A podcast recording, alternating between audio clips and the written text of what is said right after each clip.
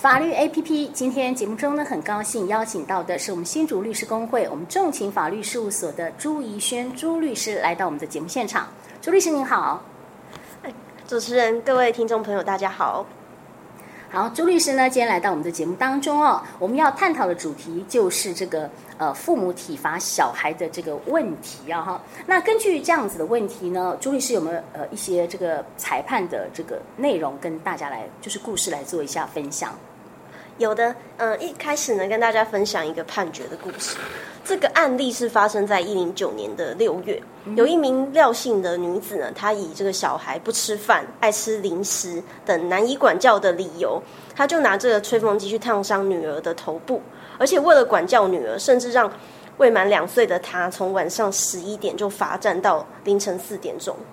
那更令人痛心的是，这个廖姓女子她更徒手推倒正在站立换尿布的女儿，导致这个女儿她的头部直接撞击到地面，而且。还没有把她送医救治。那同年八月，他又以同呃不祥的方式去殴打女儿的头部，导致这个女儿因为颅内出血等多重的损伤而死亡。那高等法院他审理后，虽然重判这个廖女十一年六月的有期徒刑，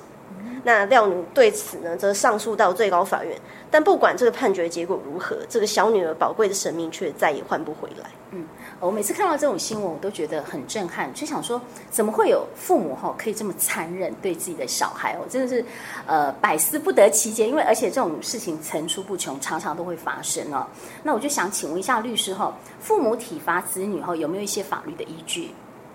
有的，我们都知道父母他可以体罚子女这件事是法律所允许的。那这条规定就规定在民法的一千零八十五条。这条就指出，父母可以在必要的范围内惩戒子女，而所谓惩戒，除了内涵言语、精神上面的惩罚以外，还包含了体罚。那今天我们也会限缩在体罚这个范围内来跟大家谈这条惩戒权。嗯，是。好，那我们讲说，刚刚谈到这个体罚嘛，哈，哎，那到底要怎么样哈去呃判决说这个体罚呢？哈有没有过当？哎，呃，因为因为有些父母很奇怪，这个出手一太一旦太重了哈。然后我都觉得，哎，这个小孩会受伤害，就像我一样。我觉得我先打小，我就哦，太重了，太重了，不可以。妈妈都会比较贴，呃，就是会比较心疼啊。哈，所以呢，就请问一下律师啊，怎么样可以算是体罚过当？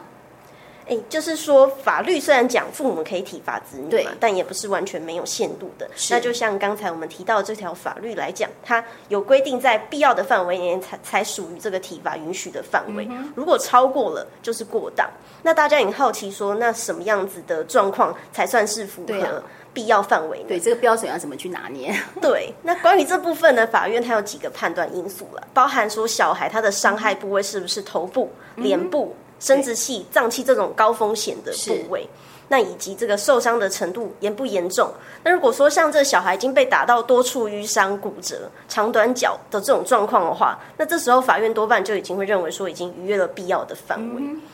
对，那此外呢，体罚的暴力程度如何也会是一种因素，例如说把小孩的头的头啊压到水中啊，掐脖子、嗯、用门夹小孩，或者甚至是用电蚊拍去电击小孩。或把小孩压在地上跟他扭打这种状况，实物上都有认为已经算是过当的体罚。那我刚刚举的例子，虽然听起来好像就是很恐怖、很奇怪，对对对，但这些都是我从这是法院的判决里面去找出来的案例，是所以是现实生活中确实有发生的。那此外，呃，使用这个工具有没有使用工具？哈，像是棍子啊、衣架这种，也会是一个判断的因素。对，那因为依照这种一般的物理法则来讲，你拿一个长。条状的这种棒状物去打人，因为杠杆原理的关系啊，嗯、会对被打的人产生加倍的疼痛。那如果说又是对一个还没发育成熟的儿童来讲，会是更会是一个更加倍的伤害。嗯、那在这种状况下呢，如果确实又对小孩造成了严重的伤害，法院通常也会认为说已经过当。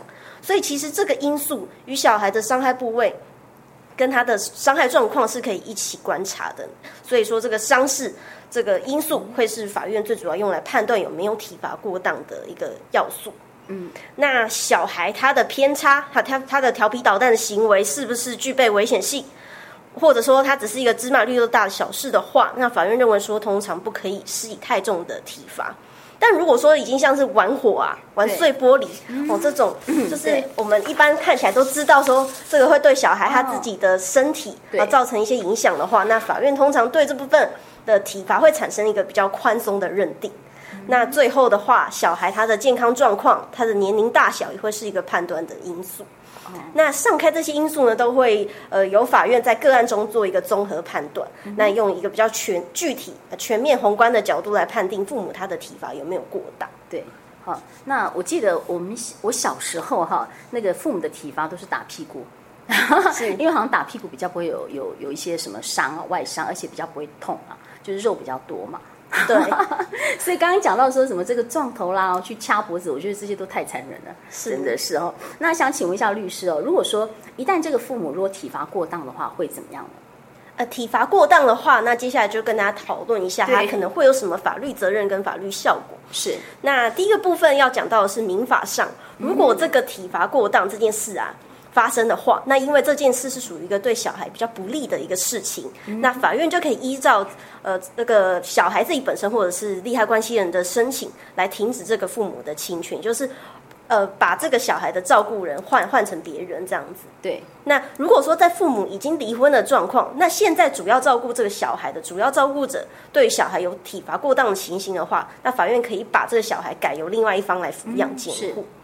那如果说这个子女因为呃父母的体罚不当，那因而有这个财产上或非财产上的损害的话，那也可以跟父母来请求侵权行为的损害赔偿和慰抚金。对，那如果说已经达到虐待程度的话，也可以是父母呃一方呃应该说可以是夫妻一方离婚的理由，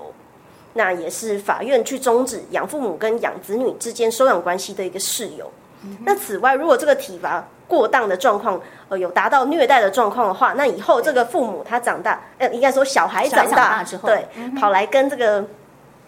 呃，父母跑来跟小孩拿生活费，那小孩可以他以说他童年呃不被常年的肢体精神虐待为由来主张要减免呃对父母的这个抚养义务。嗯哼，那刑法上的话呢，体体罚过当呢，就会变成是一件不受法律保护的事情。那并且呢，会依照父母所采取的手段太样来承应相应的刑事责任。具体上呢，打小孩的状况可可能会因为伤害结果的不同，成立伤害罪、重伤罪。那如果说导致小孩死亡的状况，甚至会成立杀人罪。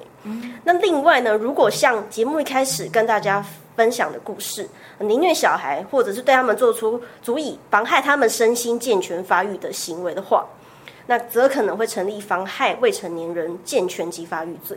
嗯。那如果说像是把小孩关紧闭的行为太过分的话，因为我们常常也会看到说会把小孩关在 门外面或阳台外面嘛，呃，作为一个呃惩惩罚的一个手段，让他们可能在阳台外面反省。对。那如果说这个行为太过分的话，有可能会成立刑法的私刑拘禁罪或者是强制罪。嗯。对，像这些都是实务上有曾经发生过的案例。对，那特别法上的话呢，体罚过当也有可能会构成家暴。